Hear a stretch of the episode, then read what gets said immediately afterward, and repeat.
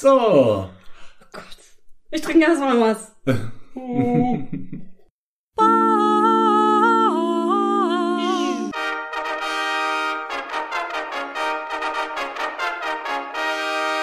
Backstage. Mach ich jetzt ein Intro oder was passiert jetzt? Das ist jetzt die Frage. Machst du das Intro oder ich? Mach du das Intro. ja, normalerweise würde ich jetzt sagen, herzlich willkommen zu Backstage. Mein Name ist Leni Bormann und heute spreche ich mit Christian Birko-Fleming. Hallo Christian. Hallo Leni. heute ist es umgedreht, denn heute bist ja du eigentlich äh, der Gast, Ja. um den es geht. Deswegen ist begrüßt Sie am Mikrofon Christian Birko-Fleming. Oh, das ist wunderschön. Ja, kannst du deine Tagesschau-Stimme ab und zu mal Zu der hundertsten Folge von Backstage. Voll Und zu. Gast bei mir im Studio habe ich heute Leni Bormann. Hallo Leni. Hallo, schön, dass ich da sein darf. Okay, jetzt lassen wir Gut, jetzt haben wir das. Okay, jetzt haben wir das hinter uns gebracht. Leni, schieß los. Die hundertste Folge. Ah. Ah. Ja, ist total unglaublich. Also ich ähm, habe irgendwie gar nicht gemerkt tatsächlich, dass es schon 100 sind. Ich habe das einfach so vor mich hingearbeitet und habe gemerkt, wie die Zahl immer höher wird. Und jetzt finde ich es doch ganz schön krass. Ja, ich merke, dass ich mich am Anfang noch sehr an jede einzelne Folge erinnern konnte. Das kann ich jetzt nicht mehr ganz so. Jetzt ist es doch sehr verwaschen, aber ich erinnere mich natürlich an viele Gäste noch und an viele Geschichten noch, die mir erzählt wurden. Hm, Ja. das kann ich mir vorstellen. Wie lange gibt's jetzt den Podcast? Ähm, etwas mehr als drei Jahre. Anfang 2019 habe ich ihn ins Leben gerufen. Und da kam noch so jeden Monat eine raus. Inzwischen ist es ja jede Woche tatsächlich. Wahnsinn. Viel Arbeit, oder? Ja, Ja. Ja. Wie lange, also wie viel Arbeit ist es tatsächlich? Eine Folge. Ähm, es ist die Vorbereitung. Das dauert so gar nicht mal so lange. Vielleicht so eine halbe Stunde, dreiviertel Stunde, dass ich mir anschaue, was die Künstlerin, der Künstler so macht, mir Musik anhöre oder Videos angucke oder sowas. Texte durchlese und mir dann Notizen mache. Die eigentliche Aufnahme ist dann meistens so eine Stunde maximal. Und dann kommt der größte Brocken, nämlich das Schneiden, weil Mhm. dann muss ich die Spuren zusammenlegen und ähm, manchmal ist da auch irgendein Geräusch mit drauf, was da nicht drauf soll. Oder ich habe 13 Mal M gesagt, dann muss ich das alles rausschneiden, total nervig. Ähm, Da genau ist das. wieder. Genau. Das bleibt drin. Das, das lasse ich jetzt drin. Das ist das eine M. Wo war ich jetzt? Über die Arbeitszeit, also im Schnitt, wie lange sitzt du am Schnitt? Ich höre die Folge zweimal komplett durch Mhm. und schneide sie dabei und bearbeite sie dabei. Und das können schon mal so vier Stunden sein, Mhm. würde ich mal so sagen. Und dann das ganze Hochladen ist auch noch mal ein bisschen länger, weil ich ja dann noch Bilder bearbeite und Schriften draufsetze Mhm. und äh, da Posts vorbereite, Texte vorbereite und äh, das Video für YouTube noch vorbereite, weil ich den Mhm. Podcast ja auch auf YouTube stelle. Das heißt, da muss noch ein Video draus gemacht werden. Aber das ist, dauert dann meistens nicht mehr ganz so lange. Aber ja, es sind schon, es sind ein paar Tage in der Woche, sage ich mal, wo ich mich immer wieder mal dran setze. Wahnsinn. Ja. Ja, und alles für unbezahlt aus purer Leidenschaft und dem Drang, äh, die Kunst zu zeigen, Künstlerinnen und Künstler vorzustellen. Und, Ja. Äh, Ja, aber ich krieg halt auch super viel, ne? Also auch wenn es kein Geld ist, was ich vielleicht kriege, wobei ich auch schon Geld überwiesen bekommen habe, an dieser Stelle auch vielen herzlichen Dank. Ähm, aber das ist nicht der Hauptgrund. Es ist, äh, es sind wirklich diese Geschichten und dass ich da mit Menschen sprechen darf Mhm. und den Fragen stellen darf und ich Einblicke in, in die Opernwelt bekomme, in die Filmwelt oder in Literatur und da auf einmal so ein so ein Halbwissen jetzt habe, mit dem ich Mm. prahlen kann. Das ist total cool. Also das, äh, das ist eigentlich das, wofür ich das mache, ja. mhm.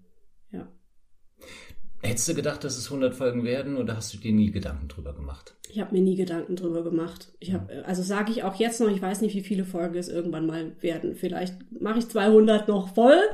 Vielleicht sage ich auch nach 30 Folgen jetzt so, jetzt reicht's mal langsam. Ich weiß es nicht. Ja. Das, Im Moment macht's noch ganz viel Freude und im Moment kommen auch noch viele Anfragen rein. Hm. Ähm, deswegen. Da musst du mal ein bisschen was genauer erzählen, weil früher war es ja so, dass du eher auf Künstlerinnen und Künstler zugegangen bist. Ja. Und irgendwann wurde dein Podcast so bekannt, dass sich dann Leute gemeldet haben und Ja. ey, möchte ich auch gern mal bei dir. Ja. Ja. Ja, das war vor allem wohl auch durch Corona, weil das ist so 2020 etwa gewesen. Da war Mhm. der Podcast ungefähr ein Jahr alt. es gab, glaube ich, zu dem Zeitpunkt so knapp 20 Folgen und auf einmal wussten alle Leute, was ein Podcast ist. Das war tatsächlich vorher auch nicht der Fall. Da habe ich noch ganz komische Fragen manchmal beantworten müssen, wie, muss das wirklich eine Stunde gehen? Reichen da nicht fünf Minuten? Und so, nein, das ist das Format, das ist so. Das, ähm, das würde jetzt heute niemand mehr fragen. Inzwischen wissen alle, was ein Podcast ist. Und dann haben Leute halt auch mehr Zeit im Internet verbracht 2020. Mhm. Und das habe ich auch gemerkt. Also es war auch einfach mehr los auf Instagram, auf Twitter, auf Facebook. Und auf einmal haben Leute eben meinen Podcast gehört, die in Frankfurt gewohnt haben oder noch weiter weg und mhm.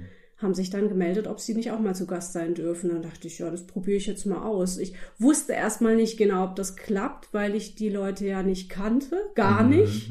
Was vorher anders war. Was vorher mal anders war, mhm. ja. Da kannte ich zumindest die, habe ich irgendwie schon mal gesehen oder war sogar relativ eng mit denen. Mhm. Aber äh, das war dann ganz neu für mich. Aber es hat dann erstaunlicherweise irgendwie direkt funktioniert und mir dann auch ganz viel Spaß gemacht. Mhm. Ja. Also gestartet in Neustadt und woher kam der am weitesten entfernte Künstler, Künstlerin? Uh, ähm, also ich hatte schon relativ häufig jemand aus Hamburg, also hoher Norden. Es war auch mal jemand. Ach so, ja, es gab mal zwei aus Österreich, die, wie heißen sie denn? Peach Tinted. Die äh, haben von, was war's, Teneriffa, glaube ich, aus oder Gran Canaria aus den Podcast mit mir aufgenommen, weil sie dort gerade in, in produktivem Urlaub waren und ihr neues Album aufgenommen haben dort. Okay. Und dann haben wir, saßen sie dort in einem Strandhaus und es war auch so ein bisschen die Geräuschkulisse Echt? Ja, so im Hintergrund. Ich fand es eigentlich total schön. Da hat mein Hund gebellt und es sind so Kinder vorbeigerannt. Ich habe das alles drin gelassen, weil ich das irgendwie so schön fand. Ähm, ich habe demnächst eine Aufnahme mit jemandem aus äh, Amerika. Da bin ich mal gespannt, wie das funktioniert.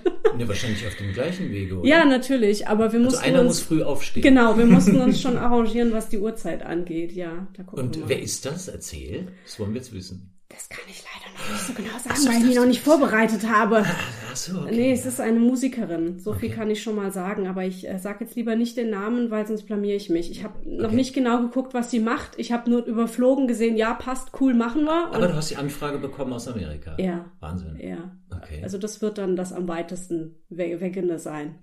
Das ist echt krass. Mhm. Ja.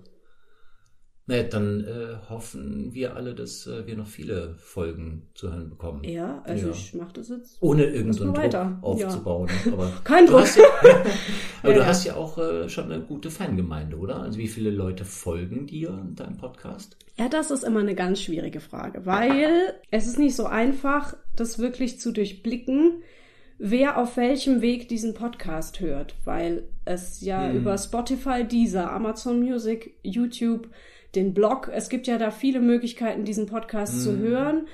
Ich bin ja auf einer Plattform, die heißt podcaster.de, die mir diese Aufgabe übernimmt, äh, dieses zu streuen, weil ich mhm. habe selber tatsächlich gar keine Ahnung, wie ich Dinge auf iTunes kriege, so, aber okay. das machen die für mich. Also Ach, ich muss es mhm. nur dort hochladen und dann mhm. wird das so verbreitet. Okay.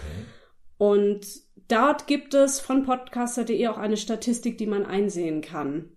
Und da sind die Zahlen immer um die 100. Was das jetzt genau bedeutet, weiß ich aber nicht. Also ob das jetzt wirklich heißt, dass 100 Leute jede Folge hören oder ob 100 Leute den Podcast abonniert haben. 100 am Tag. Oder 100 am Tag in der Minute. das weiß ich tatsächlich nicht. Äh, oder, oder zumindest habe ich es noch nicht ganz durchblickt, sagen wir es mal so. Was aber sehr schön ist, ist, dass ich inzwischen vor allem auf Instagram jede Menge los ist bei mir. Da habe ich inzwischen knapp 700 Abonnenten Oha. und da ist auch einiges los. Also das ist so die Plattform, die hat sich jetzt irgendwie so ergeben als die, wo die meisten Menschen reagieren, Kommentare schreiben, teilen. Genau. 700. Jo. Ja.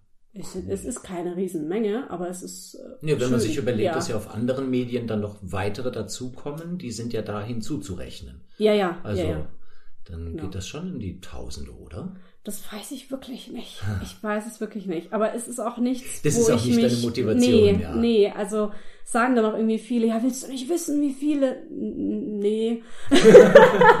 ich finde es natürlich toll, wenn da Leute hören und wenn Leute reagieren und was mitnehmen davon. Aber wenn das 20 sind, freue ich mich da genauso wie über 100. Also hm. das ist nicht meine Motivation. Und ich finde, man kann sich da auch sehr schnell sehr kirre machen mit diesen Zahlen. Ja. Also, dass man dann irgendwie vergleicht und denkt, warum hat denn der jetzt 1000 Abonnenten und ich nicht, ne? Ja, ja da will ich Du wolltest dir auch den, äh, dich ja auch nie festnageln lassen auf dem Podcast. Und du hältst dir auch frei zu sagen, ich mache das, weil ich es möchte, nicht weil Ja. ich es muss. Ja. Und das ist wahrscheinlich auch richtig. Ja, Die Dinge tun zu können, weil man es kann Entschuldigung. und es eben sie nicht tun muss. Und keinen Zeitplan zu haben. Das habe ich mir auch von Anfang an geschworen, dass ich mir nicht sage, sonntags muss eine Folge rauskommen, Hm. weil das kriege ich gar nicht hin mit dem ganzen anderen Zeug, was ich sonst so mache, Hm. sondern sie kommt raus, wenn sie rauskommt. Was du sonst so machst, erzähl mal. Ja, was soll ich erzählen? Was machst du momentan? ähm, tja, viel, ne? Wo soll man da anfangen? Irgendwo pick dir was raus.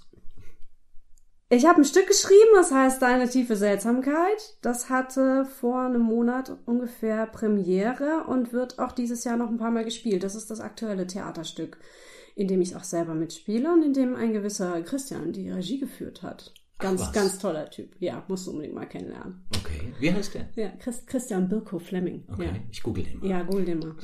Ah, genau. Das ist sehr toll. ich weiß noch nicht so genau, was ich dazu sagen soll. Ist sehr toll. ja, habe ich geschrieben. Äh, das ist gerade das, genau, das aktuelle Theaterstück. Dann habe ich noch ein, ein Projekt, ähm, wo ich mit der Loopstation auftrete. Ich versuche immer zu beschreiben, was eine Loopstation ist, weil das viele Leute nicht wissen. Äh, eine Loopstation ist ein Gerät mit vielen Knöpfen an dem ein Mikrofon angeschlossen ist und Lautsprecher. Und man kann über die Loopstation sich selber aufnehmen, also auch Gesang oder Rhythmen und die mit der Loopstation in einer Schleife abspielen lassen. Und dadurch kann man Gesang layern, man kann ganze Chöre entstehen lassen oder ganze Orchester sich zusammenbauen, auch wenn man nur eine Person ist. Oder was damit auch geht, ist vorgefertigte Sounds und ähm, Atmosphären und Geräusche oder auch Musik per Knopfdruck abspielen und dann da zum Beispiel drüber sprechen oder drüber singen. Und mit diesem Gerät habe ich während der Corona-Zeit 2020-21 ein Live-Hörspiel gebastelt. Das ist die Alice, also die Geschichte von Alice im Wunderland, die ich eben mit Musik, Atmosphären, Geräuschen und Stimme und Gesang nacherzähle. Und dabei habe ich so einen Tisch neben mir stehen mit Musikinstrumenten, aber auch mit diversen Dingen wie einer Tasse oder Alufolie, Dingen, die Geräusche machen. Und da hatte ich auch vor kurzem erst einen sehr, sehr schönen Auftritt in einer Kirche in Neustadt. Das habe ich auch so noch nie gehabt, aber es war eine ganz tolle Atmosphäre. Und Akustik, nehme ich an. Akustik ganz toll. Wahnsinn. Ja, ja. Ich habe eigentlich so einen so einen Hall-Effekt ja, den hast habe ich nicht gar nicht gebraucht. gebraucht. Haben dann mal trotzdem benutzt, aber es hat man kaum gehört. Ja, ja, das war echt toll. Und das Stück ähm, werde ich auch noch ein paar Mal dieses Jahr spielen. Ich wurde jetzt eingeladen mit diesem Ding nach Trier auf das Kopfüber Kinder- und Jugendtheaterfestival und darf das dann in Trier spielen. Du guckst mich gerade an, habe ich dir das gar nicht erzählt? Nee, Nee. von Trier weiß ich noch nicht. mal, jetzt weißt. Ja, ziemlich cool. Das darf ich Ja. im September machen. Und ja, Oktober, November noch ein paar Mal in Neustadt. Mhm. Genau. Super. Hm.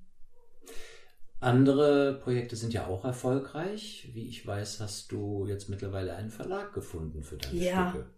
Ja. Zwei meiner Stücke sind jetzt im Theaterverlag Rieder zu finden. Das ist äh, Deine tiefe Seltsamkeit, was ich gerade schon angesprochen habe, und Annika und der Reisekoffer, das erste Stück, was ich geschrieben habe. Ein Ja, sehr schönes ähm, Stück. Ja, vielen Dank. Ja, finde. spielt ein gewisser Christian mit. Ah, Das ist fürchterlich, mal fürchterlich. googeln, ne? Ja, ist Ja. fürchterlich. Der ist überall dabei. Ähm, Das stimmt nicht. Aber fast. Aber fast.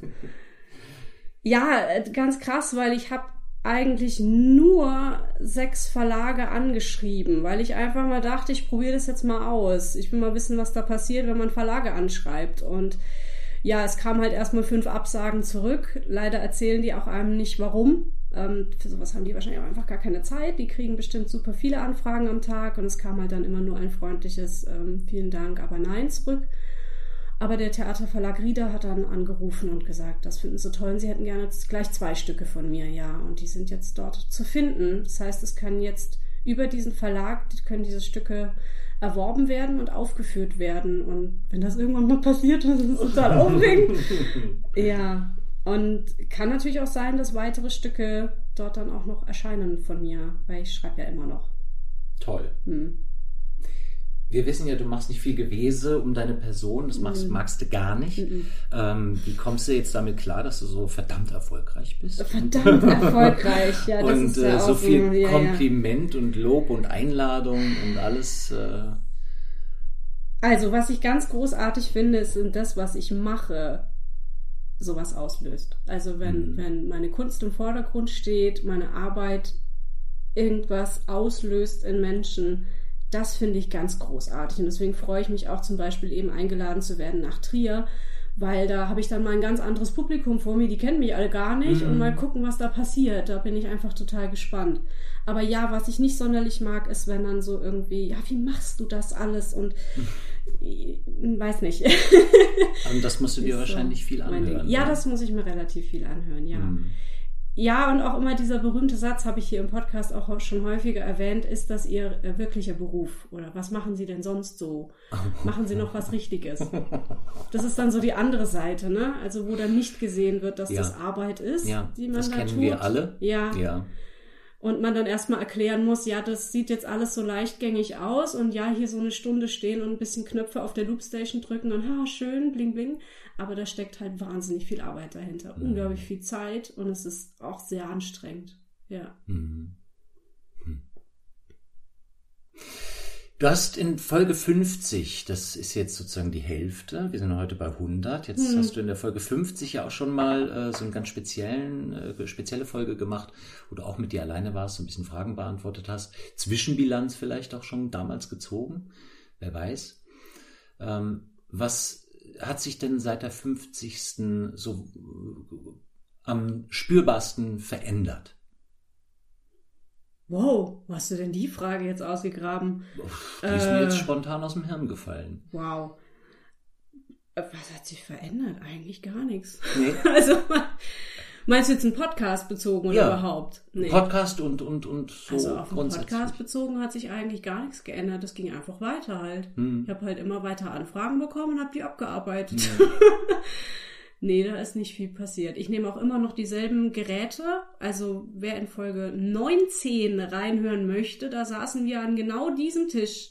Da habe ich dich interviewt.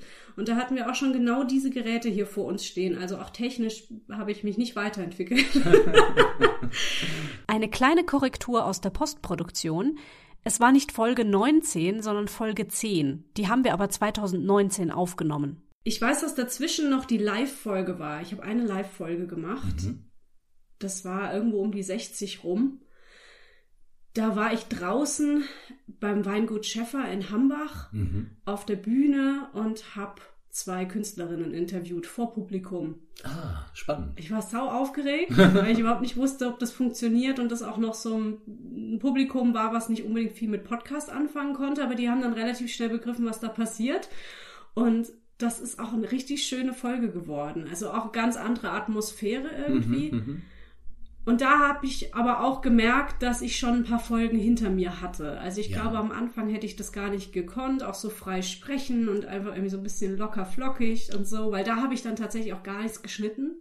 Das ist dann einfach Mhm. so, wie es auch Mhm. war, veröffentlicht worden. Und das merke ich inzwischen, dass da natürlich eine Routine drin ist und ich Mhm. nicht mehr ganz so denke, wie klappt das alles? Und ja, geht schon. Außer heute, jetzt bin ich wieder aufgeregt. Bist du grundsätzlich ein Mensch, der eher unter Lampenfieber leidet? Nee, Lampenfieber nicht. Nee, nee. Ähm, ich bin nervös oder aufgeregt, das auf jeden Fall, aber es ist immer eine gute Aufregung. Also Mhm. ich bin eigentlich niemand, der sich dann Sorgen macht, dass da irgendwie alles schief läuft oder so, oder alle Leute das nicht mögen oder. Nee. Hm. Weil ich es ja von dir weiß, dass du vor einer Vorstellung gerne in der Garderobe dich äh, so ein bisschen zurückziehst und beruhigst und runterkommst, während andere Kollegen ja noch bis kurz vor Erstmal knapp in die draußen Pause gehen, stehen rauchen und sich mit Publikum Und noch- unterhalten, ja. und noch ein Rauchen und mit dem Publikum Nee, kann ich reden. nicht verstehen. Nee, habe ich kein Verständnis für. Ich, ähm, ich möchte nicht vor einer Vorstellung, wo ich schon so in einer Konzentration bin, mich mit Leuten unterhalten, weil mich das Energie kostet. Ich glaube, da bin ich dann zu introvertiert für. Okay. Ähm, mhm. So Smalltalk und, und irgendwie, dass mich dann Leute ansprechen, das äh, braucht irgendwie bei mir Energie so. Mhm. Und die will ich dann aber für das Stück haben Ja, und den ja. Auftritt. Und ich gehe auch nicht in der Pause raus. Das äh, geht für mich nicht. Bei der Alice geht's ein bisschen besser, habe ich jetzt schon festgestellt. Weil das nicht so richtig ein Theaterstück ist, wo ich in eine Rolle gehen muss, sondern wo ich einfach nur sehr viel Konzentration so brauche für mich, bei mir. Aber es ist nicht ganz so, weiß nicht, nicht ganz so eine fette Produktion oder so. Mhm, mhm, Da geht es eher, dass ich vorher mich mit Leuten unterhalte, aber sonst nicht, nee. mhm. Nee. In Folge 50 äh, hast du ja Fragen beantwortet. Ja. Mhm, Du hast äh, die Zuschauer und, und Zuhörer vielmehr und Zuhörerinnen äh, nach um Fragen gebeten, die du dann beantwortet hast. Äh, wir werden uns sicher vielleicht an der einen oder anderen Stelle heute wiederholen müssen, um alle Ja. abzuholen. Erzähl doch mal ein bisschen was von dir. Über dich. Wie ist denn so, wenn du, du kennst es ja, man muss ja ab und zu mal als Künstlerin und Künstler ähm, eine Kurzbiografie äh, Biografie irgendwo Ja, einreichen. ja, ja. Wie würdest du deine Kurzbiografie beschreiben? Es war 1988. Ähm, genau. Ich habe mit Schauspiel angefangen in der Theater AG. Mit ungefähr elf Jahren habe ich, glaube ich, meinen ersten Auftritt gehabt in der Schultheater AG von meinem Gymnasium, wo ich war. Und diese Theater AG war für mich das absolut Größte. Und ich, wenn ich da heute noch dran denke, ich kriege ein ganz warmes Gefühl. Es ist eine wunderschöne Zeit für mich gewesen in dieser Theater AG. Und im Chor muss man auch noch sagen, also das war für mich immer parallel, dass ich äh, mich da in beiden sehr engagiert habe und zwar bis zum Abitur und teilweise auch darüber hinaus. Und ich habe dort nicht nur gelernt, wie Schauspiel funktioniert und was man auf einer Bühne so machen kann, sondern was man auch hinter einer Bühne so machen kann. Ich erzähle da immer gern die Geschichte mit der Schaukel. Habe ich die dir mal erzählt? Nein. Es gab mal eine Produktion in der Theater AG, wo wir eine Schaukel auf der Bühne hatten. Und das war so eine kleine, schmale, hölzerne Babyschaukel. Und sie war furchtbar schmal und hart und unbequem. Und ich musste aber drauf, wir haben ja einen Hund im Zimmer. Ja, kann, kann das Ja, alles das gut, ist, still. das ist der Therapiehund ist dabei. ähm, ich fand diese Schaukel ganz furchtbar und musste aber eine ganze Szene auf der sitzen und ich habe mich halt immer wieder bei meiner äh, Lehrerin beschwert über diese Schaukel und dann hat sie irgendwann mich angeguckt und hat gesagt, Leni, wenn du eine andere Schaukel willst, dann hol dir doch eine andere Schaukel. Und ich war so, ach so, ich, ich darf das, ich darf hier einfach Requisiten organisieren, ich darf bestimmen, wie es Bühnenbilder, ja gut, dann mache ich das. Und dann bin ich in meiner Nachbarschaft rum damals und habe geschaut, ob ich eine Schaukel finde und habe eine gefunden, die ich ausleihen durfte und die war halt wesentlich breiter, knallerote Plastikschaukel, hat auch viel besser aufs Bühnenbild gepasst. Hab die unter den Arm geklemmt, bin bei der nächsten Probe damit aufgetaucht, habe gesagt, so, ich habe eine Schaukel dabei, dann wurde die aufgehängt und war drin. Und da habe ich so ein bisschen gelernt, cool, ich darf Sachen selber machen. Also das war halt auch wirklich das Tolle an dieser Theaterleitung, dass die uns hat Sachen machen lassen dürfen. Wir durften da auch uns in die Inszenierung einmischen und in die Requisiten, in die Maske. Setzt du dich mal hin, Carlos, komm her. dir. Carlos, komm her. Da, komm her. Mach Platz. Und das ist was, wovon ich heute halt noch profitiere. Also dieses, dieses ganzheitliche von einer Theaterproduktion zu sehen und nicht nur dieser eine Job des Spielens, der natürlich schon krass genug ist. Aber ja, genau, das waren so die Anfänge. Und dann bin ich nach dem Abitur auch ziemlich direkt, ich glaube, ich hatte nur zwei Monate Pause, nach Mannheim auf die Theaterakademie gegangen und habe da dreieinhalb Jahre Schauspiel studiert. Und wer meinen Podcast aufmerksam hört, der weiß, dass das keine einfache Zeit für mich war. Äh, sehr, sehr viel Leistungsdruck und sehr viel Scheiß dort einfach erlebt. Viele Dozentinnen und Dozenten, die selber mit ganz viel Päckchen rumgelaufen sind, die sie dann auf ihre Studierenden abgewälzt haben, so würde ich es mal ausdrücken. Ich habe mich da durchgebissen. Ich habe unbedingt diesen Abschluss haben wollen. Ich würde auch nicht sagen, ich bereue es, aber ich habe da schon auch Dinge mit mir machen lassen, wo ich heute sagen würde, wow, das, das würde ich einfach nicht mehr machen. Also ich wurde da in irgendwelche Formen gepresst und wie ich auszusehen habe, wie ich mich zu verhalten habe, wie ich zu sein habe, damit ich in irgendwas reinpasse. Das war echt schwierig. Und um vielleicht noch ein Beispiel zu nennen, was ich immer sehr prägnant finde, ich wollte ja nie an ein großes Theaterhaus, weil das einfach nicht mein Ding ist. Ich wusste schon relativ früh, ich will so in die freie Szene, ich will das, was ich in der Theater AG da so gefunden habe, das will ich weitermachen. Ich will nicht nur spielen, ich will auch irgendwie mehr machen. Und habe damals auch schon nebenher eine Theatergruppe gehabt, darüber können wir auch noch sprechen, ähm, die auch schon selbstgeschriebene Stücke aufgeführt hatte und damit recht erfolgreich war. Und mir wurde in der Schauspielschule empfohlen, der Presse davon nichts zu sagen, damit die nicht denken, ich wollte nicht Schauspielerin werden. Also wer Schauspielerin oder Schauspieler wird, muss auf jeden Fall Karriere machen wollen, ja. weil sonst ist man kein richtiger oder ja. keine richtige. Und dann muss man in ein bestimmtes ja. Bild einer Schauspielerin mhm. passen, damit man auch engagiert und gecastet wird. Und man muss nur für den Beruf leben und jedes erdenkliche Opfer bringen und bereit sein, alle paar Jahre seine sieben Sachen zu packen, um an ein besseres Haus zu gelangen und ja.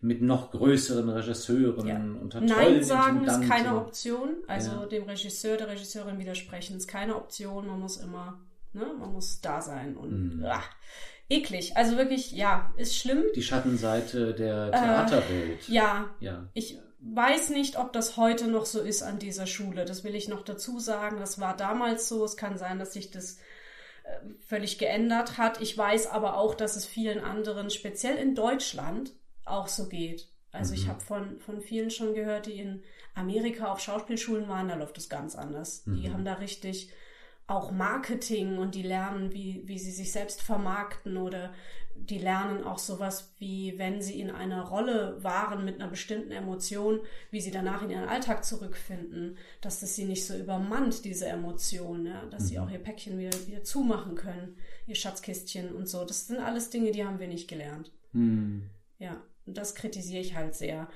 Man muss aber auch sagen, ich habe halt wirklich viel gelernt dort und viel mitgenommen, was natürlich trotzdem sehr wertvoll ist und was ich heute brauchen kann. Also das mhm. habe ich dann auch einfach mir so ein bisschen rausgepflückt aus diesem Chaos. Ja. Und nach der Schauspielschule hatte ich erstmal ein ziemliches Loch, muss ich sagen, was auch eben an dieser Ausbildung lag, weil mir halt so eingetrichtert wurde, dass das, was ich mache, halt nichts wert ist äh, und ich halt aber ja nicht an ein Schauspielhaus wollte oder so, ans Nationaltheater wollte. Und deswegen hing ich da erstmal rum und wusste gar nicht, was ich machen soll. Mhm. Und hatte sogar überlegt, ob ich nochmal irgendwas studiere, irgendwas ganz anderes. Ich war da halt auch erst Anfang 20, als ich fertig war und habe dann ein paar Jahre gebraucht, um irgendwann festzustellen, ach so, ich kann mit dem, was ich da habe, was tun. ich kann, habe dann angefangen Workshops zu geben. Das war so das erste, dass ich so diese ganzen Techniken, die ich da wusste, dass ich die mal weitergegeben habe. Speziell immer an Jugendliche. Ich habe viel mit Jugendlichen gearbeitet und dann war ich aber auch mal an Unis habe so Präsentationstechniken weitergegeben und so. Und nebenher ist halt diese Theatergruppe auch immer weitergelaufen. Mhm. Genau. Ja, jetzt kommen wir langsam zu heute, wo ich halt dann so vor ein paar Jahren erst so richtig angefangen habe, äh, nochmal alles neu aufzubauen. Also ich bin dann vor ähm, vier Jahren von Mannheim zurückgezogen nach Neustadt, weil ich in Mannheim es nicht geschafft habe, mit dieser freien Szene irgendwie zurechtzukommen. Ich hatte da immer ganz viel Ellbögen, die mir so entgegenkamen und fand das irgendwie immer sehr schade und in Neustadt ist die Kulturszene so eine ganz offene, vielfältige und umarmende. Mhm. Ähm, hier waren immer so ganz viel Kooperationen möglich und das fand ich so toll. Mhm. Finde ich so toll. Und dann ging es eigentlich da dann so richtig los, als ich wieder hier war. Also jetzt bin ich gerade wieder in Mannheim, aber ähm, mhm. genau, ist schon klar. ja. So. Ja, toll. Mhm. Also du spielst, also du hast von früh auf äh, hast du äh, gespielt, hast äh, dann schnell festgestellt, dass Theater eben nicht nur Spielen ist, sondern dass da auch ganz viel davor und dahinter und drumherum äh, ist. Du schreibst, äh, du machst Workshops, du musizierst, du singst. Inszenieren tust du nicht. Richtig, ich tue nicht inszenieren, auch wenn ich immer wieder als Regisseurin irgendwo aufgeführt werde, aber das tue ich nicht bisher. Hm. Warum? weiß nicht, habe da irgendwie keine Ambitionen für und habe da auch irgendwie keine Ideen für. Das ist irgendwie nichts, was bis, bisher mir liegt. Also wenn ich ein Stück schreibe, habe ich natürlich Figuren im Kopf und Atmosphären und so. Aber ich könnte jetzt nie sagen, ob die jetzt gerade stehen, sitzen, liegen oder sonst irgendwas machen. Und das ist mir beim Schreiben auch immer total egal. Ich freue mich dann immer, dass das jemand anderes entscheidet. Mhm. Ja, also auch für Bühnenbild habe ich immer wenig Inspiration. Ich finde es immer toll, wenn da dann von was, von jemand anderem was kommt. Mhm. Wie ist denn so der innere Film beim Schreiben? Was siehst du? Oder hörst du deine, deine Figuren hauptsächlich miteinander kommunizieren, also reden? Puh. Weil du jetzt ge gesagt hast, ich weiß nicht, ob die stehen oder sitzen oder liegen oder was sie tun. Wie ist der innere Film beim Schreiben? Ich schreibe ja immer für jemanden. Ähm, und tatsächlich habe ich dann Für wen diese. denn? Für Siegfried Kralik zum Beispiel. Zum Beispiel für Sigrid Kralik, ja genau, in Deine tiefe Seltsamkeit. Manchmal auch für Christian Birko Fleming. Und Der von eben, ja, ja. der, den wir alle mal googeln müssten, ja.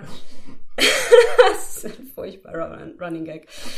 ähm, das heißt, diesen, diese, diese Person habe ich dann schon auch vor mir und ich höre diese Person auch sehr stark. Also ich glaube, dieses, was du gerade meintest mit der Sprache, ich glaube, ich höre diese Figuren sehr viel beim Schreiben. Ähm, manchmal mache ich es auch so, dass ich eine Szene schreibe und sie danach einmal laut mir selber vorlese und dann auch nochmal umschreibe, weil ich feststelle, nee, ich würde das anders sagen und, oder, oder derjenige würde das anders sagen, das passt nicht. Mhm.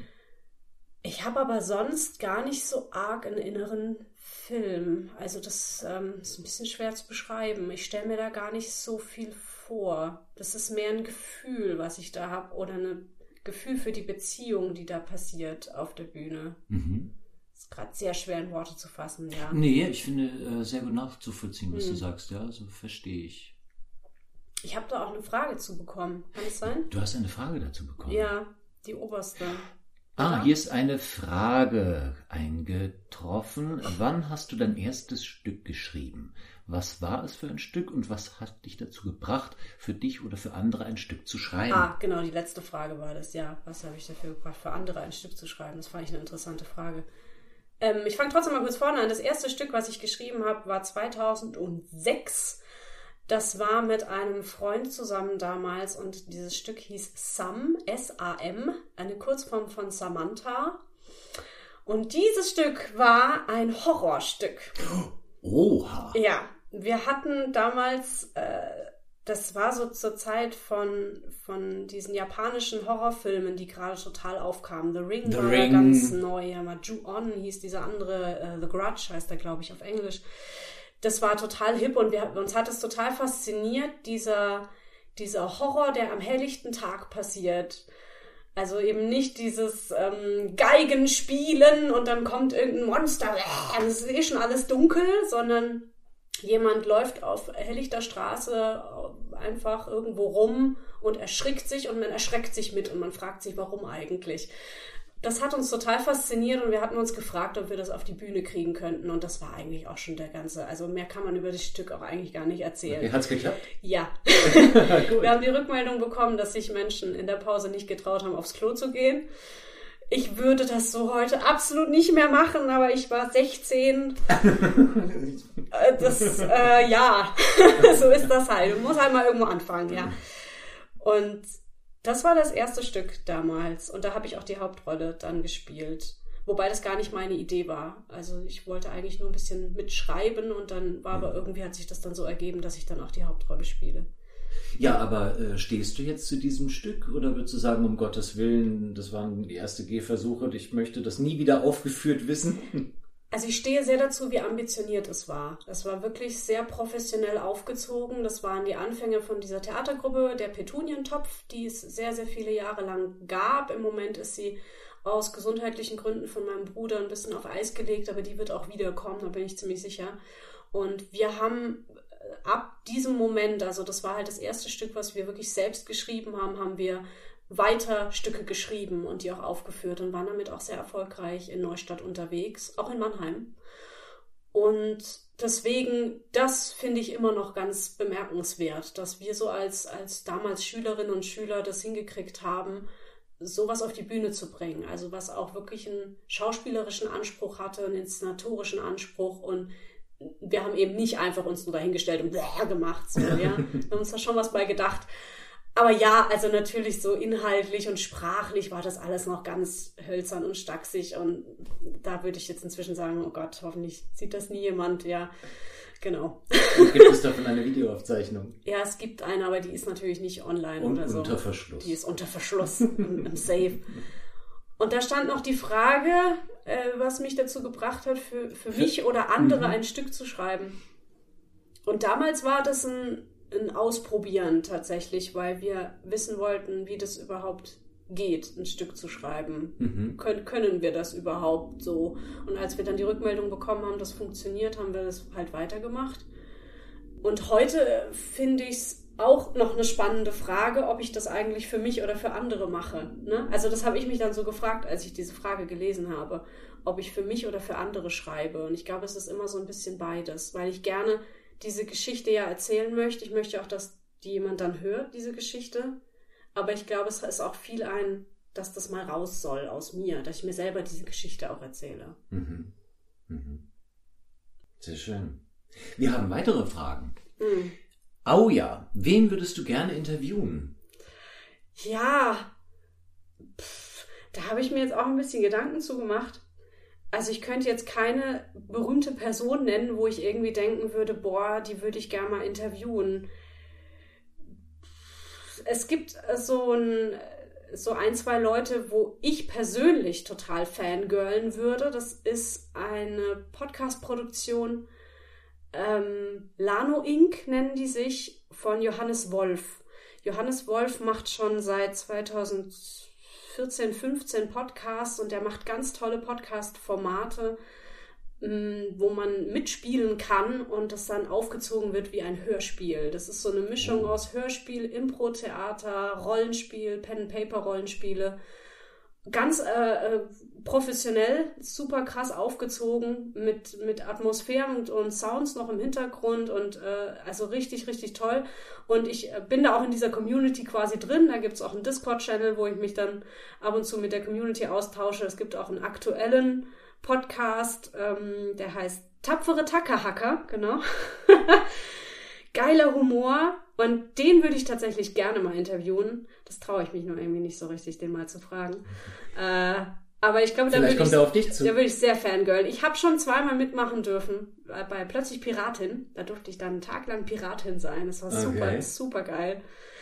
Ja, das fände ich total cool, weil Also ich du da kennst auch... ihn und das, eigentlich ist es recht niederschwellig. Das Eigentlich wäre es niederschwellig, ja. Ich scheue mich da irgendwie noch vor. Ich glaube, es liegt auch daran, dass er halt wirklich ein Profi-Podcaster ist und ich mich selber immer noch nicht so richtig als so jemand bezeichnen würde. du weil- elende Ja, Tiefstaplerin. ja. Es liegt halt auch daran, ähm, dass meine Gäste ja keine Podcaster sind. Das heißt, Mhm. ich versuche ja auch auf eine Weise aufzunehmen, die für meine Gäste funktioniert. Also die Profi-Podcaster, die machen das über eine Software, die heißt Studio Link, wo man dann irgendwie sein Mikro am PC anschließt und dann wird das alles automatisch schon übereinander gelegt und pipapo. Ich habe davon keine Ahnung, weil ich meinen Gästen nicht zutrauen kann, dass die alle ein gutes Mikro zu Hause haben, einen guten Laptop, eine gute Internetverbindung und so weiter. Das geht nicht.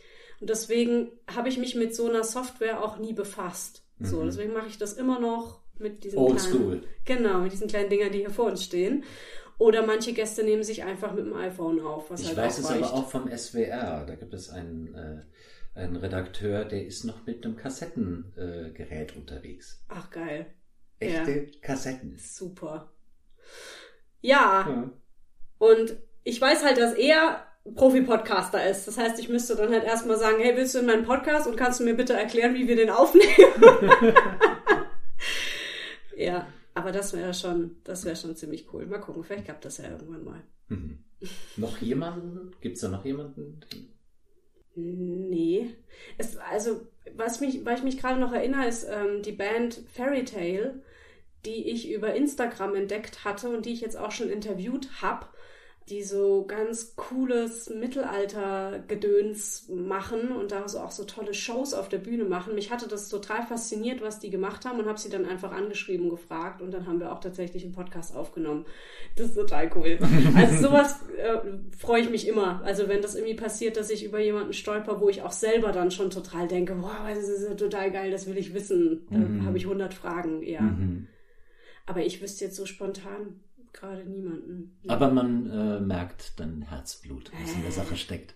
Ja, Das ist schön zu sehen. ja. Ja, du bist ja auch mit 100 Folgen äh, schon sehr weit gekommen. Also Mhm. der durchschnittliche Podcast, bis Folge wie viel kommt der normalerweise, bevor er stirbt? Äh, null. Es gibt eine ganz coole Statistik, dass die meisten Podcasts nicht über die sogenannte Nullnummer rauskommen. Die Nullnummer ist immer der, die erste Folge, die man raushaut, wo man das Projekt vorstellt und irgendwie schon mal so ne, einen Teaser irgendwie macht. Und meistens kommt danach gar nichts mehr. äh, viele schaffen es dann noch so bis fünf Folgen und dann stirbt er auch wieder. Also ich bin da schon sehr gut dabei. Ja. Wow. ja. Faktor 20. Ja, genau, genau. Ich habe noch eine Frage hier stehen. Mhm. Nach welcher Schule wurdest du ausgebildet? Tschechow, Strasbourg und so weiter?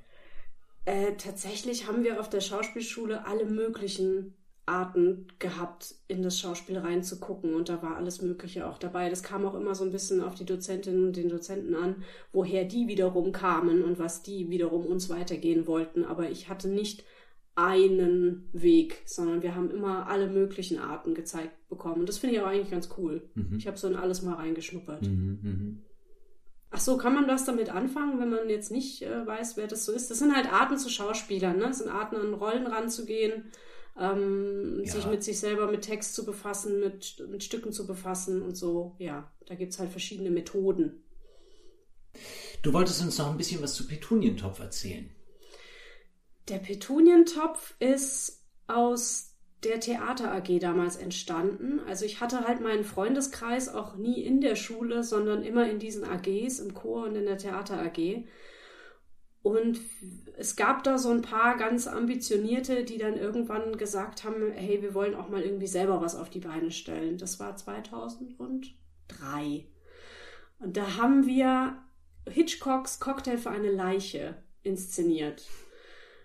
Und haben das tatsächlich halt vollkommen selbst inszeniert. Also ganz unabhängig von irgendeiner Institution hatten wir dann einfach gesagt, wir wollen das machen. Haben das neben der Schule her dann eben aufgezogen. Und das war das erste Mal, dass es so eine, so eine Gruppe gab. Da hießen wir aber noch nicht Petunientopf. Das kam dann erst mit Sam, also mit dem ersten selbstgeschriebenen Stück ein paar Jahre später. Und der Petunientopf hat dann sich immer mal wieder umorganisiert, was so die Besetzung anging. Wir sind dann auch irgendwann mehr Richtung Mannheim, am Anfang eben noch Neustadt, waren dann irgendwann Mannheim, was auch daran lag, dass mein Bruder und ich dann eben in Mannheim auch gewohnt haben und dann hier wiederum so unseren Kreis hatten. Und wir haben so jedes Jahr eine Produktion rausgehauen, die eben vollkommen selbst geschrieben war. Meistens waren das Stücke Richtung Fantasy, Science Fiction mit Vorbildern in Filmen, Videospielen und sehr viel für Jugendliche. Wir, wir waren auch immer eine sehr junge Truppe. Und als ich dann angefangen habe, Schauspiel zu studieren, hat sich das dann auch immer auf diese Gruppe ausgewirkt, weil ich habe dann das, was ich dort gelernt habe, in die Gruppe mit reingetragen. Und dadurch haben wir uns auch professionalisiert. Mhm. Und dann kamen, ja, wir haben das wirklich viele Jahre gemacht, bis 2016 ungefähr. 16 haben wir dann noch das erste Mal einen Kurzfilm gedreht und haben dann 2017 angefangen, einen Spielfilm drehen zu wollen und äh, sind da auch sehr weit gekommen und es ist jetzt, wie gesagt, aus verschiedenen Gründen, unter anderem auch ges gesundheitlichen Gründen dazu gekommen, dass wir den Petunientopf jetzt erstmal auf Eis legen mussten. Ist aber, also sehe ich eher als eine positive Sache, weil ich finde es immer gut, wenn man Prioritäten setzt und wenn man sich selbst an erste Stelle setzt und seine Gesundheit und nicht die Produktion und nicht die Arbeit und so. Und das war einfach nötig. Also auch diese Gruppe hatte es irgendwie mal nötig zu pausieren, sagen wir mal. Ich Mhm. glaube, wir, wenn wir jetzt irgendwann wieder starten, dann werden wir uns auch irgendwie ganz neu nochmal finden, so. Aber das war eine, eine super tolle Zeit, ganz wichtige Zeit, ganz tolle Erfahrungen gesammelt und für mich auch, wenn man es jetzt wieder so beruflich sieht, habe ich ganz wichtige Kontakte da schon hergestellt zur Stadt, Neustadt, ähm, zu diversen Institutionen in Neustadt, wo ich heute noch bin. Mhm. Unter anderem das Theater an der Kurve. Und mit dem Genau. Petunientopf habt ihr auch dann im Theater in der Kurve gespielt. Ja, genau. Wir haben dann irgendwann gesagt, wir wollen nicht nur diese Stücke immer so dreimal aufführen. Das war in der, in, auf der Bühne, wo wir vorher waren, in Neustadt, war das nicht anders möglich. Wir mussten uns diese Bühne mit unglaublich vielen anderen Gruppen teilen und dann konnten wir halt immer nur drei Aufführungen machen und das war einfach schade bei der Größe von Projekt, die wir hatten. Wir haben dann was gesucht, wo wir größere Spielzeiten machen konnten. Und da gab es das Theater in der Kurve damals erst so zwei Jahre und da haben wir dann mal gesagt, ach, wir gucken uns das mal an, was die da machen. Und da habe ich dann die Hedda kennengelernt. Hedda Brockmeier genau. vom Theater in der Kurve. Ja, genau. Da fing das an. Und da habe ich dann auch wiederum das, was ich so auch wieder so in der Theater AG schon gelernt hatte und auch ein bisschen in der Schauspielschule gelernt hatte, was man eben alles so hinter der Bühne machen kann, das habe ich dann wiederum im Theater in der Kurve angewandt, weil da gab es noch ganz viel zu tun. Dadurch, dass es dieses Theater erst zwei Jahre gab, da gab es super viele Baustellen. Nicht, nicht nur wirkliche Baustellen im Theater, wo dann irgendwelche Türen noch gar nicht drin waren und irgendwelche Vorhänge noch nicht hingen, sondern es gab auch sowas wie äh, Facebook war noch überhaupt nicht drinne und ich habe dann einen Instagram-Account erstellt, ich habe äh, die Webseite überarbeitet, ich habe ähm, diverse Veranstaltungskalender mal mit Bildern bespeist und sowas. Und das sind auch Sachen, die ich heute noch mache fürs Theater. Ja, Du machst ja fürs Theater in der Kurve sehr viel. Erzähl Mhm. mal. ja unter anderem das, also so Marketingzeug äh, im Internet mache ich ganz viel. Ich bin seit 2020 die erste Vorsitzende des Fördervereins vom Theater in der Kurve. Das ist der Theater- und Kulturförderverein Hambach e.V., kurz TUK. Und ja, da gibt es natürlich viel zu tun. Also es gibt äh, Veranstaltungen zu organisieren, da gibt es Gespräche mit Künstlerinnen und Künstlern zu führen, Kontakte zu knüpfen, sehr viele E-Mails zu schreiben, Telefonate zu führen. Ähm, es gibt eine Theke, die äh, ja geführt werden muss von Helferinnen und Helfern. Es gibt äh, ich weiß gar nicht, wo ich aufhören soll. Also es ist halt ein ganzer Theaterbetrieb. Es ist die einzige professionelle, feste Theaterbühne in Neustadt. Und da gibt es halt viel zu tun, ja.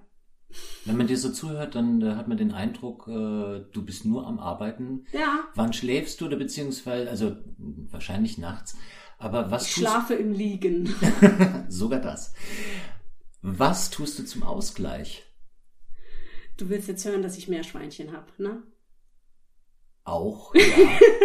Erwischt.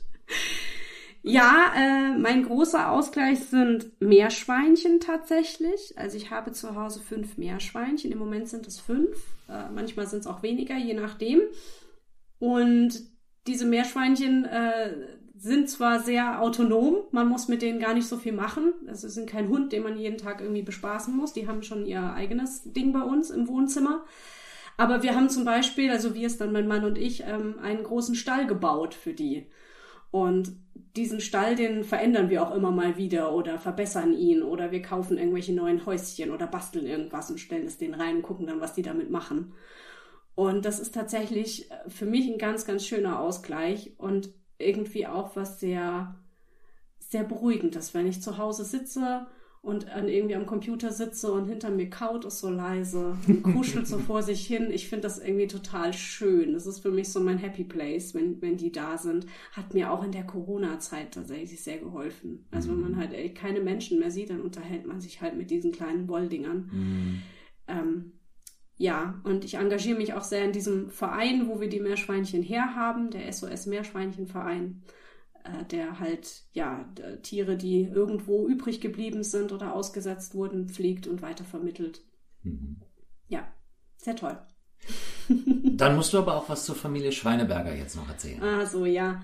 Ja, das war ein Corona-Projekt, als ich furchtbar Langeweile hatte und so gar kein Licht am Horizont war. Da habe ich ein äh, Video fürs Theater in der Kurve produziert, wo ich Grüße gesammelt habe von diversen Freunden des Theaters und habe die dann zusammengeschnitten in ein Video. Und dann hatte ich einfach die fixe Idee, ich filme jetzt noch meine Meerschweinchen und synchronisiere die, pitch meine Stimme ein bisschen hoch und dann senden die halt ihre Grüße ans Theater. Dann habe ich dieses Video online gestellt und ich wurde noch nie so viel auf irgendwas angesprochen. Also, was, du schreibst Theaterstücke, egal. Das mit den Meerschweinchen, gibt's da noch mehr? Machst du da noch mehr Folgen? Ich habe da E-Mails bekommen. Und dann habe ich halt ein paar Videos mit den Schweinebergern produziert, wo sie dann ein Geburtstagslied singen oder Weihnachten feiern. Ja. Auf YouTube sind die inzwischen nicht mehr zu finden, aber auf Instagram sind sie noch. Falls sich jemand dafür interessiert, kann man auf meinem Instagram-Profil vorbeischauen. Deni Bormann. Wann kommt die nächste Folge Schweineberger? Nein, das Projekt habe ich jetzt erstmal eingestellt. zu viel anderes, was gerade ein bisschen mehr Priorität hat, als Schweine zu synchronisieren. Aber es war schon ein witziges Projekt, ja. Ja, ja. Ja. Ich habe es auch sehr gefeiert. Ja, ja, Ja. ja, ja, genau. Ein anderer großer Ausgleich für mich sind Nintendo-Spiele.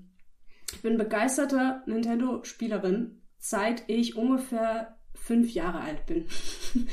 Es gibt ein ganz goldiges Foto von mir, wo ich mit meinem Bruder auf dem Sofa sitze und habe so einen dicken alten grauen Gameboy in der Hand und ein total konzentriertes Gesicht. So ein ganz kleines Mädchen mit einem riesen Gameboy in der Hand. Und ich bin damit wirklich aufgewachsen und ich bin äh, ganz große Vertreterin davon, dass Videospiele Kultur sind. Dass das äh, ein ganz großes Kulturgut ist und kein, keine Szene oder kein äh, seltsames Hobby, sondern dass das wirklich Geschichten sind, die da erzählt werden, Charaktere, äh, die da beschrieben werden, die unglaublich inspirierend sind, für mich schon ganz, ganz oft inspirierend waren für Projekte. Und ich finde es eine ganz tolle Art, den, den Konsumenten an die Kunst ranzuführen. Es ist eine ganz tolle Art, den einzubinden, weil du im Museum stehst du vor einem Bild und guckst das an. Da ist dann so die Frage, okay, da passiert halt auch was zwischen dem Kunstwerk und dem Anguckenden, aber bei einem Videospiel bist du mittendrin und du, das, was du tust, hat eine Auswirkung. Das finde ich so spannend. Ich denke da so gern drüber nach und ich äh, befasse mich sehr, sehr viel damit. Ich rede da nur nicht so viel drüber, weil ich sehr wenig Freunde habe, die das auch so sehen. ähm, aber ich äh, schaue sehr viel YouTube-Videos dazu oder wenn eine neue Präsentation angekündigt wird äh, oder die E3 ansteht oder eine Nintendo Direct ansteht, dann sitz ich auch mal nachts um 12 vorm, vorm PC und guck das, auch wenn ich morgens um 6 aufstehen muss. Das ist mir dann ganz egal. Ich will dann wissen, was angekündigt wird. Und das mache ich auch sehr viel. Also wenn ich da wirklich ausspannen will, dann wird die Switch angeworfen und dann spiele ich irgendwas. Ja. Schön. Ist schön, dass hinter dir das NES steht. Das passt gut. Eine alte NES Ja. von 1985. Geil. Ja, habe ich auch noch irgendwo. Hm. Aber irgendwie ruckeln und zuckeln die Spiele irgendwie. Ich weiß nicht. äh, Echt? Vielleicht können wir uns da mal irgendwann drüber unterhalten, was man da machen kann. Oh Gott, ja, damit käme ich auch nicht so aus, aber toll, wenn man das noch hat auch. Ich habe auch irgendwo noch meinen alten Game Boy Color und ein 3DS und eine Wii. Also ja, bei mir steht alles sehr voll, ja. Mhm. Was wolltest du nicht interviewt werden? Was wolltest du, welche Frage wolltest du nicht gestellt bekommen?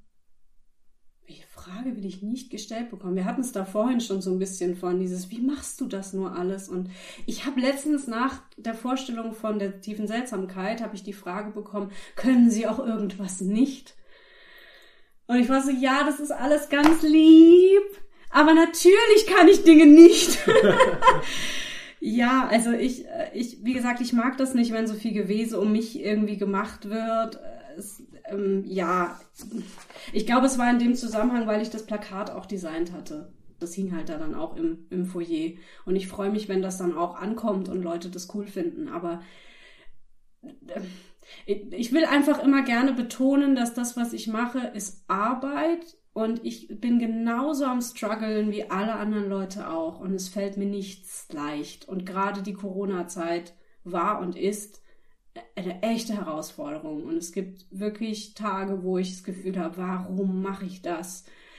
Und natürlich sieht man das auf Social Media halt auch nicht. Da schreibe ich nicht rein, oh scheiße, wieder eine Veranstaltung ausgefallen, weil keiner gekommen ist. Ja, aber das passiert mir. Und ich hatte auch vor kurzem wieder eine Veranstaltung, die zwar sehr schön war, aber es kamen halt nur 20. Ich würde mir halt wünschen, dass mehr kommen. Ich habe dann das Gefühl, wenn dann irgendwie Leute kommen und sagen, wow, wie schaffen sie das nur alles, wow, dass das dann so ausgeblendet wird, der Teil, der, der halt auch echt hart ist und der echt schwierig ist und der nicht funktioniert. Es funktionieren Mhm. auch Dinge nicht. Und ich habe auch schon Projekte gemacht, die nicht funktioniert haben. Mhm. Bin auch schon auf die Nase gefallen mit Dingen, die nicht funktioniert haben. Das ist ganz normal. Aber natürlich blase ich das nicht ganz so raus. ja.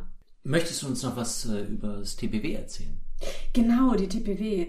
Das Die ist, TPW. Ja, ist ganz blöd, weil die vergesse ich tatsächlich oft, weil ich da noch nicht so lange dabei bin, aber es ist ein ganz, ganz wichtiges Projekt. TPW steht für Theaterpädagogische Werkstatt. Die hat ihren Sitz in Osnabrück, ist aber tätig im gesamten deutschsprachigen Raum, also in ganz Deutschland, aber auch Schweiz und Österreich. Die bietet präventive Theaterprogramme für Kinder und Jugendliche an. Ich bin mit einem Spieler in Mein Körper gehört mir zu sehen. Das ist ein Programm, kurzes Vorwort, ich spreche jetzt über sexuellen Missbrauch, aber ich gehe nicht ins Detail. Ich äh, rede nur ein bisschen drüber über Statistiken und sowas. Das ist ein Programm zur Prävention von sexuellem Missbrauch an Kindern. Wir gehen damit zur, zu Schulen und spielen das vor dritten und vierten Klassen. Und das ist eine ganz tolle Institution, die es schon seit, also die TPW gibt es schon seit über 25 Jahren. Dieses Programm ist so das Einstiegsprogramm gewesen, was eben auch seitdem wirklich gespielt wird, immer mal wieder aktualisiert und abgeändert wurde, aber es ist eigentlich immer noch genau das. Und es gibt auch noch weitere Programme für kleinere Kinder und auch für weiterführende Schulen. Ähm, nicht nur sexueller Missbrauch, sondern auch, ich glaube, Drogenprävention, Mobbingprävention. Und das Schöne ist, dass das ähm, zwar alles so harte Themen sind, wo man so als Erwachsener irgendwie erstmal einen engen Hals kriegt, aber das ist ganz spielerisch leicht über die Mittel des Theaters wird es den Kindern näher gebracht. Die haben da einen Mordspaß mit uns hm. und lernen dabei unglaublich wichtige Dinge wie, dass sie Nein sagen dürfen und sollen, dass sie Grenzen aufzeigen dürfen, dass sie Rechte haben und dass sie, wenn sie ein Problem haben und Hilfe brauchen, dass sie sich jemandem anvertrauen sollen und wie sie das machen können. Wir geben denen auch Worte mit, mit denen sie sich anvertrauen können und über mit, mit wem sie vielleicht sprechen können und ähm, wollen da einfach die Kinder bestärken, weil das ist das, was letztlich helfen wird bei der ganzen Angelegenheit. Sexueller Missbrauch ist ein Thema, was leider noch nicht so in der Gesellschaft angekommen ist. Zumindest nicht in der Mitte der Gesellschaft. Es ist sehr gut, dass jetzt in Bezug auf die katholische Kirche mal so viel darüber gesprochen wird. Aber hauptsächlich passiert das äh, im familiären Umkreis. Und das ist natürlich ein Thema, wo dann man als Erwachsener total davor zurückscheut und auch irgendwie sagt, na, bei mir passiert das nicht, ich kenne niemanden, dem das passiert. Statistisch gesehen sitzt in jeder Schulklasse ein bis zwei betroffene Kinder. In jeder Schulklasse ein. Ich muss das ab und zu mir selber auch. Das ist der Hammer.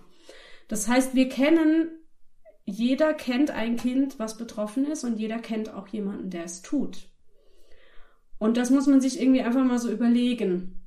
Also das ist wirklich, es passiert direkt unter uns. Und äh, dann gibt es aber so ich möchte sagen, Katastrophen, wie das dieses Programm, was wir da spielen an Schulen, dafür gibt es keinen Fördertopf. Das müssen die Schulen selber stemmen. Das ist halt, also pff, furchtbar, ja. Damit müssen wir halt dann natürlich irgendwie arbeiten, dass wir das erstmal überhaupt an eine Schule kriegen, weil die müssen dann Sponsoren suchen oder Eltern oder Vereine finden, die sie da überhaupt unterstützen, dass sie sich das leisten können, dass wir dieses Stück spielen. Und eine andere wichtige Sache, die ich auch immer gerne erwähne, ist, dass ein Kind sich im Durchschnitt siebenmal jemandem anvertrauen muss, bevor ihm geglaubt wird bevor etwas passiert, bevor ihm geholfen wird. Was daran liegt, dass Kinder oft keine Worte für das haben, was ihnen passiert und man als Erwachsener gar nicht versteht, was, was ist da los. Oder dass eben die Erwachsenen da einfach dicht machen, ja, was ich, wie gesagt, auch nachvollziehen kann, weil bei dem Thema, ja, da denkt man, oh Gott, ja, wenn ich jetzt anfange, da etwas zu tun, dann trete ich ja was los. Dann muss ich ja irgendwie gucken, was mhm. ist jetzt der nächste Schritt. Aber wir geben halt eben nicht nur auch den Kindern ganz viel mit, zum Beispiel auch die Nummer gegen Kummer kriegen alle am Ende auf dem Kärtchen ausgeteilt, sondern wir geben auch äh, Lehrerinnen und Lehrern, wir geben Eltern ganz viel mit. Es gibt äh, Elternabende, wo wir Präsentationen geben, um dann auch die Eltern darin zu bestärken, was können sie tun, wenn ein Kind sich ihnen anvertraut oder woran erkennen sie, dass einem Kind gerade etwas passiert und was kann man jetzt da tun und wo kann man sich selber auch als Erwachsener Hilfe holen. So. Genau, alles sehr harte Themen, das auf jeden Fall, aber es macht auch wahnsinnig viel Freude. Es ist ein ganz tolles Projekt und ich habe das große Glück, dass ich mit meinem Spielpartner total gut zurechtkomme und dass der mich überall hinfährt. Weil wir sind im, im, Team Karlsruhe, also alles, was so eine Stunde um Karlsruhe rumliegt, da sind wir eben in Schulen unterwegs und ähm, erleben da auch ganz, ganz viele ganz schöne Momente und lachen ganz viel zusammen und auch mit den Kindern und haben immer am Ende des Programms noch eine Fragerunde, eine offene und kriegen da immer die seltsamsten Fragen von den Kindern dann gestellt seid ihr zusammen? Was ist eure Lieblingsfarbe? Wart ihr schon mal im Ausland? Und äh, da kann man dann ganz viel mit den Kindern noch reden. Das ist sehr, sehr lustig. Gerne mal googeln. tpwerkstatt.de. Ja. So, habe ich aber viel geredet dazu. Ja, da kann man einen ganzen Podcast mitfüllen. Das wäre vielleicht auch jemand, den ich mal interviewen könnte. Die, die Chefin, die Anna Pallas von der TPW, dass die mal dieses Projekt in meinem Podcast vorstellt. Das könnte ich mal machen. Mach das mal. Eine Frau voller Engagement in allem, was sie tut. Leni Bormann war Oh. bei mir heute im Studio zu Gast zu ihrer Ist das die 100. Abmoderation? Folge. zu ihrer hundertsten Folge von Podcast Backstage. Ja, voll was irre. möchtest du uns jetzt noch auf den Weg mitgeben? Ah, Ja, vielen Dank. Also vielen Dank an alle, die zuhören und schon zugehört haben oder die weiter zuhören möchten. Das ist wirklich ganz toll und für das ganze tolle Feedback über die ganze Zeit. Und ich bin total gespannt, wo es damit noch hingeht. Und freue mich einfach, dass dieses Projekt so funktioniert, weil das ja auch so eine fixe Idee war, wo ich mir dachte, na, ich mach das jetzt mal und jetzt sitzen wir hier bei der 100. Das ist crazy. Und vielen Dank, Christian. Sehr gerne. Es war mir eine Ehre. Vielen Dank Ja. an dich. Und Eigentlich- verfolge bitte weiterhin deine fixen Ideen. Weil wir hören, dass äh, diese fixen Ideen äh, einfach immer gute Ideen waren. Ja, meistens, ja. Eigentlich stelle ich ja immer am Schluss die Frage, was wünschst du dir? Willst du die beantworten? Was wünschst du dir? Muss ich die jetzt Äh, beantworten? die musst du Muss beantworten. jetzt Du bist heute der Gast. Was wünsche ich mir? Ich habe das schon mal in einem Podcast erwähnt, ich mache das jetzt aber einfach nochmal. Ich wünsche mir, dass Menschen sich, bevor sie aus dem Bauch raus aggressiv reagieren, sich einfach mal kurz so fünf Sekunden nehmen, so ein kurzes Innehalten und kurz überlegen, hat das, was da gerade um mich herum passiert, wirklich etwas mit mir zu tun? Weil ich das sehr befremdlich finde, wie, wie schnell Menschen auf 180 sind und davon ausgehen, dass die Frau an der Kasse vor mir jetzt absichtlich langsam ihr Geld zählt, dass der vor mir absichtlich gerade nicht schnell genug losfährt im Auto oder einen komischen Schlenker fährt oder zu langsam fährt. Da gibt, also im Auto ist ja sowieso ein eigenes Thema. Ich weiß nicht, warum Leute immer so aggressiv sind.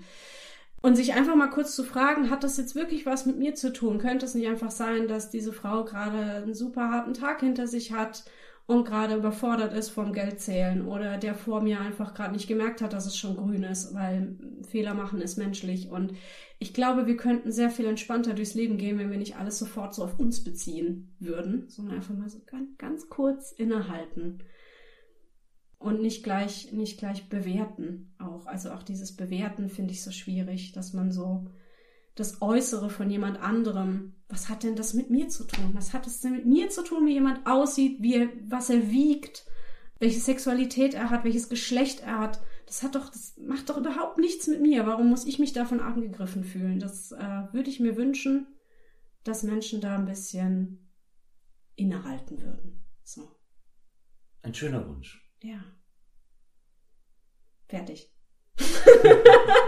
Dann bedanke ich mich ganz herzlich, dass du heute zu mir gekommen bist und wünsche dir und natürlich allen Zuhörerinnen und Zuhörern, Hörern äh, noch ganz viele tolle weitere Folgen deines Podcasts. Dankeschön, Christian. Hier meldet sich jetzt nochmal die Leni aus der Postproduktion, um ein paar Dinge zu ergänzen, die die Leni bei der Aufnahme vor lauter Aufregung vergessen hat. Wenn ihr mehr über den wunderbaren Schauspieler, Regisseur und Sprecher Christian Birkow-Fleming wissen möchtet, dann schaut mal in die Show Notes, da verlinke ich seine Homepage. Unbedingt zu erwähnen ist außerdem der Stadtverband für Kultur der Stadt Neustadt, der mir damals finanzielle Starthilfe für den Podcast gegeben hat und mich bis heute mit großem Interesse begleitet und unterstützt. So, das war's von mir. Ich hoffe, euch hat Folge 100 gefallen. Ich wünsche euch eine gute Zeit. Lasst Sonne in euer Herz. Bis bald. Tschüss.